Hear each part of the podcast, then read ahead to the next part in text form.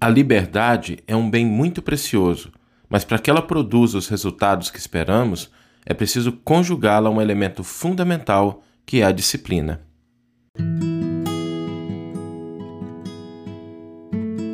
Você está ouvindo o podcast O Evangelho por Emmanuel, um podcast dedicado à interpretação e ao estudo da Boa Nova de Jesus através da contribuição do benfeitor Emmanuel.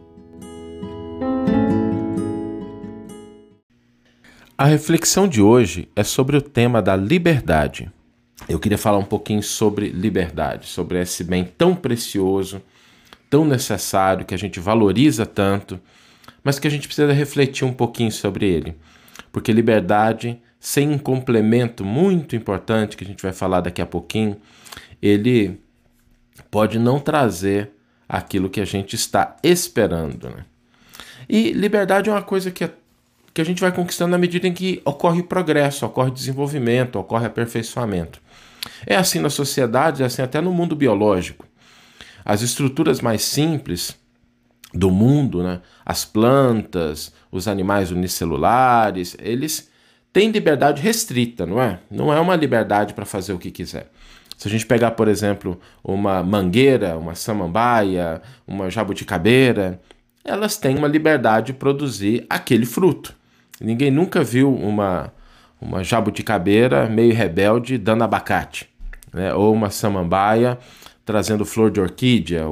Não existe isso. Né? No mundo é, vegetal, a liberdade existe, mas cada planta realiza dentro daquilo que é o seu plano, a sua estrutura, a sua proposta.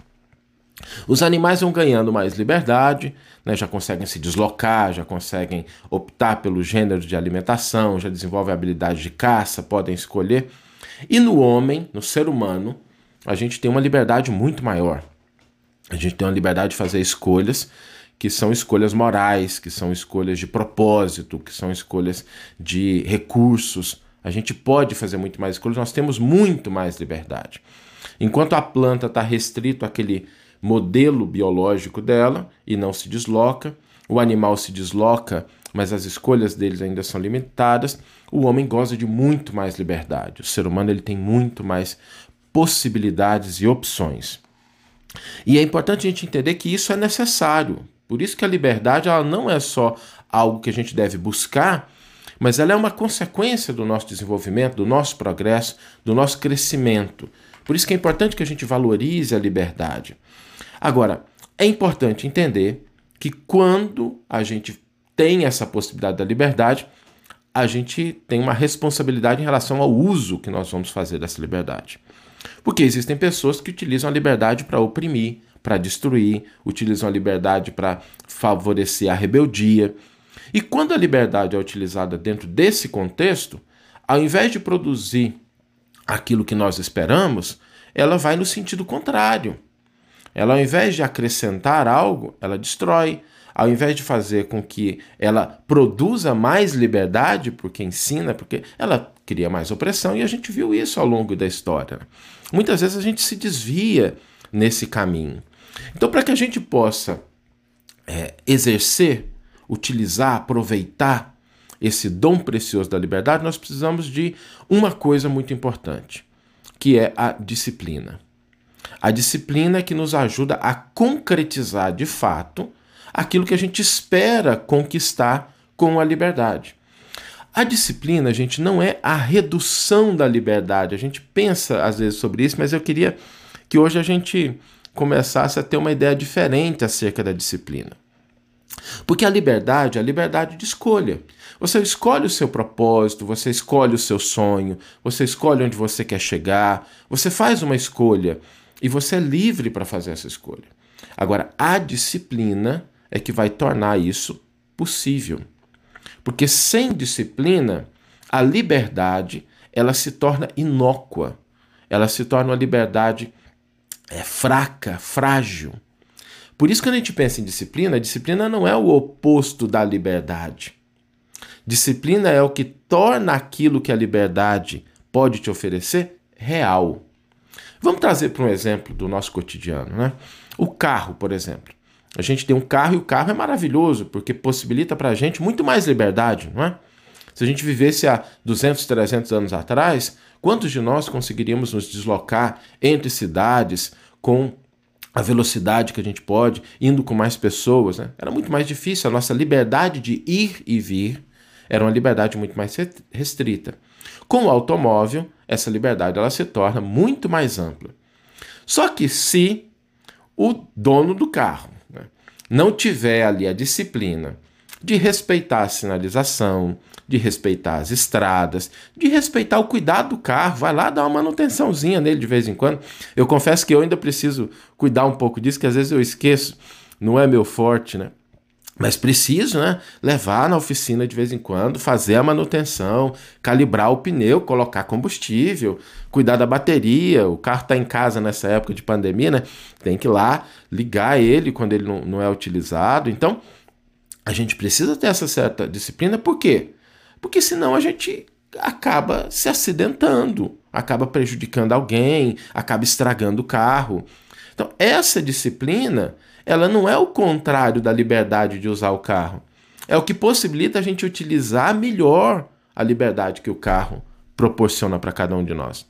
Vamos pensar numa outra coisa que é o avião, por exemplo. É o avião que dá muito mais liberdade. A gente pode cruzar oceanos, a gente pode conhecer outros países, outras culturas, outros povos. Uma liberdade muito maior. Agora, eu não sei se vocês já tiveram a oportunidade de pensar ou de ver como é que é o plano de voo do piloto que leva a gente. Gente, o plano de voo é assim: tem hora, minuto para decolar, tem hora e minuto para chegar, tem velocidade, tem altitude, tem rota, e aquilo tem que ser seguido à risca, porque se não segue, a possibilidade de um acidente é muito grande. Então, o piloto ele precisa ter um contingente muito grande de disciplina para poder concretizar aquele voo com segurança. Então, quando a gente pensa na disciplina, a disciplina é que nos confere não só essa fortaleza para a liberdade, mas a segurança de que nós vamos conseguir o que nós estamos buscando e que nesse processo a gente não vai trazer prejuízo. Então, quando a gente pensa em liberdade, não dissociemos essa liberdade da disciplina. Não dissociemos essa liberdade daquela possibilidade de mobilizar esse outro complemento importante, sem o qual toda liberdade ela corre o risco de ser uma estrada para problemas. É por isso que a gente vai ganhando liberdade na medida em que a gente vai se desenvolvendo, que a gente vai crescendo. Não é assim com os nossos filhos ou com a gente quando é criança? A gente vai dando liberdade na medida em que a gente vai percebendo na criança, no jovem, a possibilidade de lidar com as consequências daqueles atos. A criança ela desfruta de uma liberdade menor. Ninguém deixa o filho de dois anos assim: olha, você pode fazer o que você quiser, comentar, comer o que você quiser, brincar onde você quiser. A gente está de olho e às vezes é importante restringir. O adolescente também. A gente sempre brinca que com adolescente é mais ou menos igual soltar pipa, né?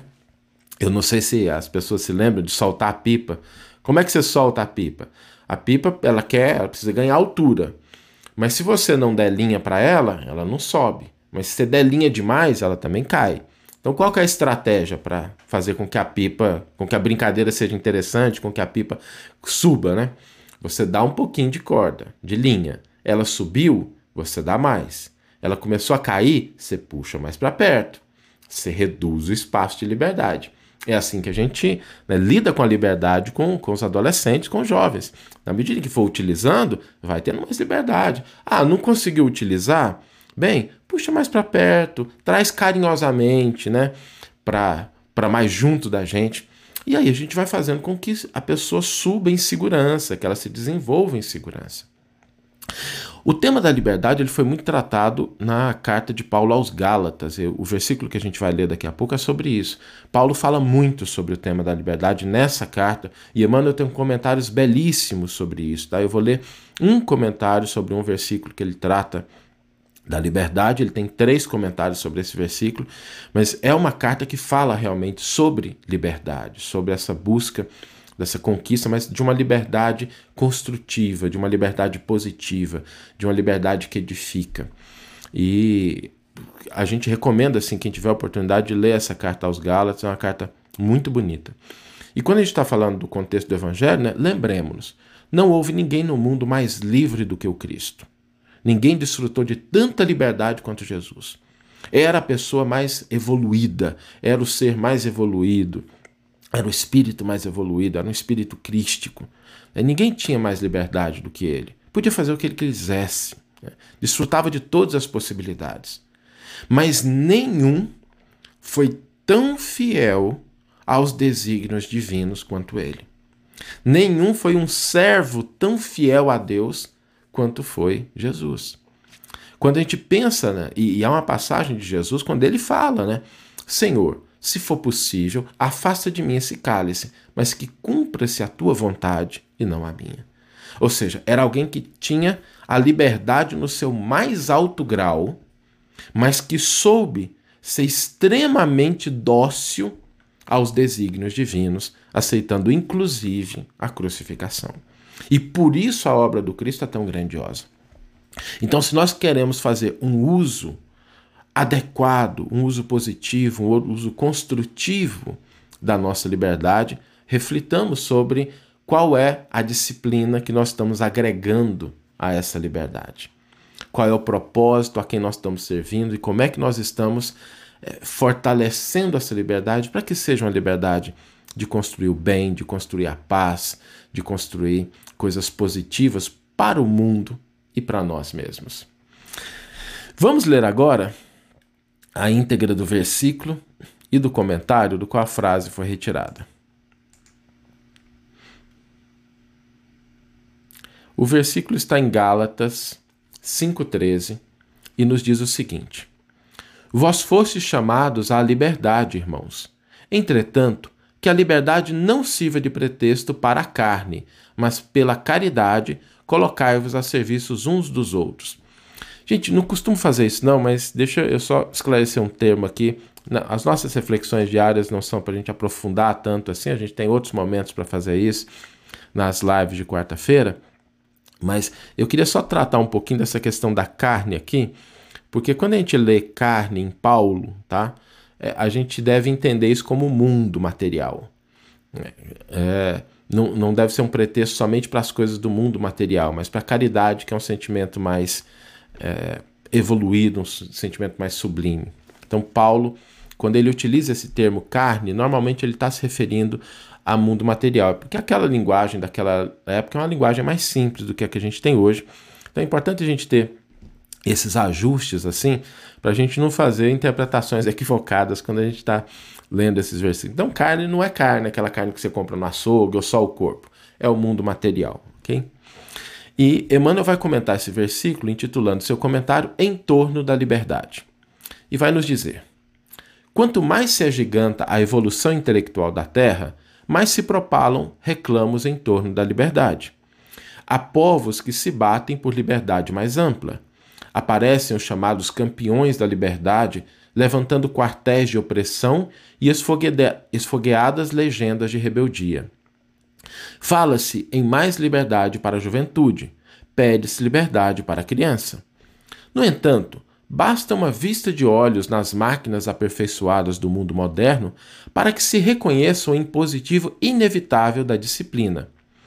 O automóvel chispa vencendo barreiras, mas se o motorista foge do equilíbrio ao volante ou se desobedece aos sinais do trânsito, o acidente sobrevém. O avião devora distâncias transportando o homem através de todos os continentes no espaço de poucas horas. Todavia, se o piloto não atende aos planos traçados na direção, o desastre não se faz retardio.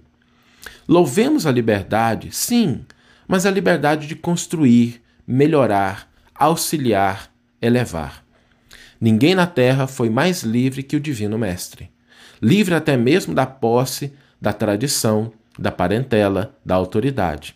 Entretanto, ninguém mais do que ele se fez escravo dos desígnios superiores, para beneficiar e iluminar a comunidade. Eis porque nos adverte o apóstolo sensatamente: fostes chamados à liberdade, mas não useis a liberdade favorecendo a devassidão. Ao invés disso, santifiquemos a liberdade através do amor, procurando servir. Que você tenha uma excelente manhã, uma excelente tarde ou uma excelente noite e que possamos nos encontrar no próximo episódio. Um grande abraço e até lá!